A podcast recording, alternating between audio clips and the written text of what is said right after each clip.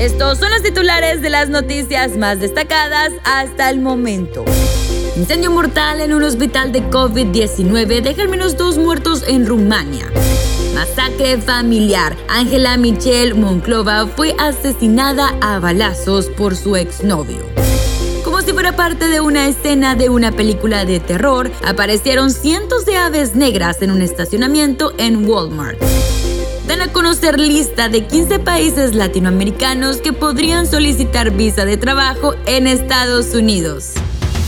Mundo Now, noticias en 5 minutos.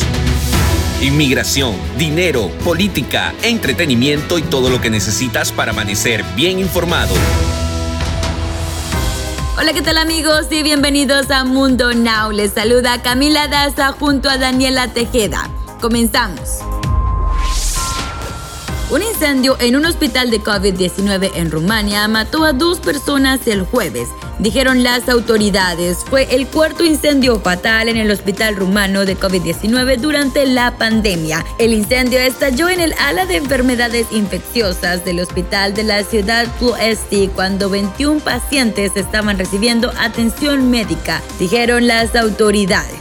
También identificaron a dos víctimas como hombres de 70 años de edad. Una enfermera que, según informes, sufrió quemaduras graves fue trasladada a un hospital de Bucarest, la capital de Rumania. La causa del incendio que se extinguió rápidamente aún no es conocida, pero está bajo investigación. Ángela Michelle Monclova fue asesinada a balazos por su exnovio en medio de una masacre que dejó otras dos víctimas mortales. La oficina del alguacil del condado de Home en Dakota del Sur ya investiga el crimen en el que también falleció Librado Monclova, el padre de Angélica Michelle. El pasado martes 9 de noviembre del 2021, a las 6 de la tarde, la corporación recibió una llamada de emergencia que les reportaba un tiroteo en la casa en el pueblo de Scotland, en el sureste de Dakota del Sur. Los patrulleros de BHCSO pidieron a Dine Atnix debido a la gravedad de sus heridas que fuera trasladada de emergencia al único centro médico de Scotland, en donde falleció. Un video se volvió viral en la red social de TikTok luego de que aparecieran cientos de aves negras en el estacionamiento de Walmart en Houston, Texas. Como si fuese parte de una película de terror, los pájaros negros le dan un toque espeluznante a la tienda minorista, pero ¿de qué se trata este fenómeno? Algunas de estas aves pueden venir desde Canadá, Oklahoma, Nebraska o Kansas y según expertos se congregan en bandadas en esta época del año ya que al empezar a bajar las temperaturas, las aves comienzan a migrar hacia México y Sudamérica en busca de climas más cálidos. Una buena noticia se da a casi mediados del mes de diciembre y a pocos días de que se celebre la Navidad en Estados Unidos para los hispanos que quieren laborar en la nación. Y es que los departamentos de seguridad nacional y el Estado informan que países latinos tendrán visas de trabajos llamada Green Card. Entre la lista de las 88 naciones que tendrán la oportunidad de obtener una visa de trabajo se encuentran un total de 15 países latinoamericanos por lo que los ciudadanos que así lo deseen y cumplan con los requisitos establecidos podrían aplicar para este beneficio laboral de visas H2A, H2B en Estados Unidos. Y ahora es momento de que se pongan al día conmigo con las noticias más actuales en el mundo del entretenimiento.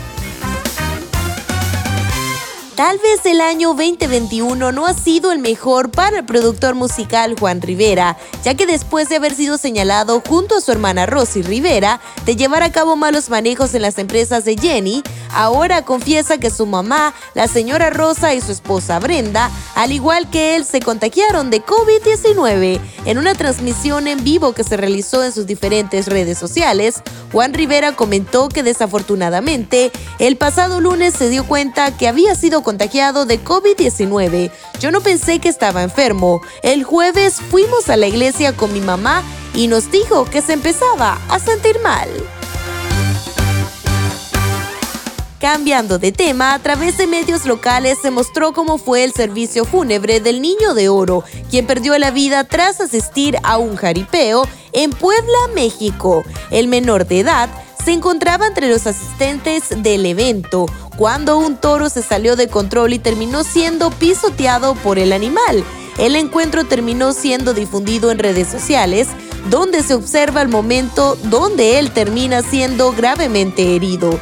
Con música de banda, aplausos y una caminata con amigos, conocidos y medios de comunicación, se dio el último adiós a José Alberto Enrique Báez, quien destacó entre los jaripeos por tener 15 años de edad y convertirse en uno de los jinetes más jóvenes en la localidad. Deportes.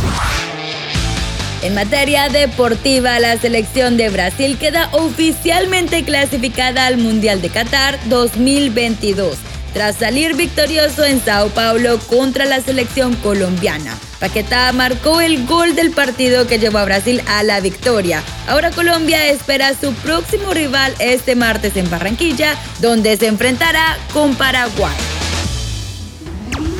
Y para finalizar te dejamos con una frase de Mundo Inspira. Puede ser difícil, pero no imposible. Recuerda que puedes ampliar estas historias y muchas más al ingresar a www.mundohispánico.com. Les informó Camila Daza y Daniela Tejeda. Nos escuchamos en la próxima.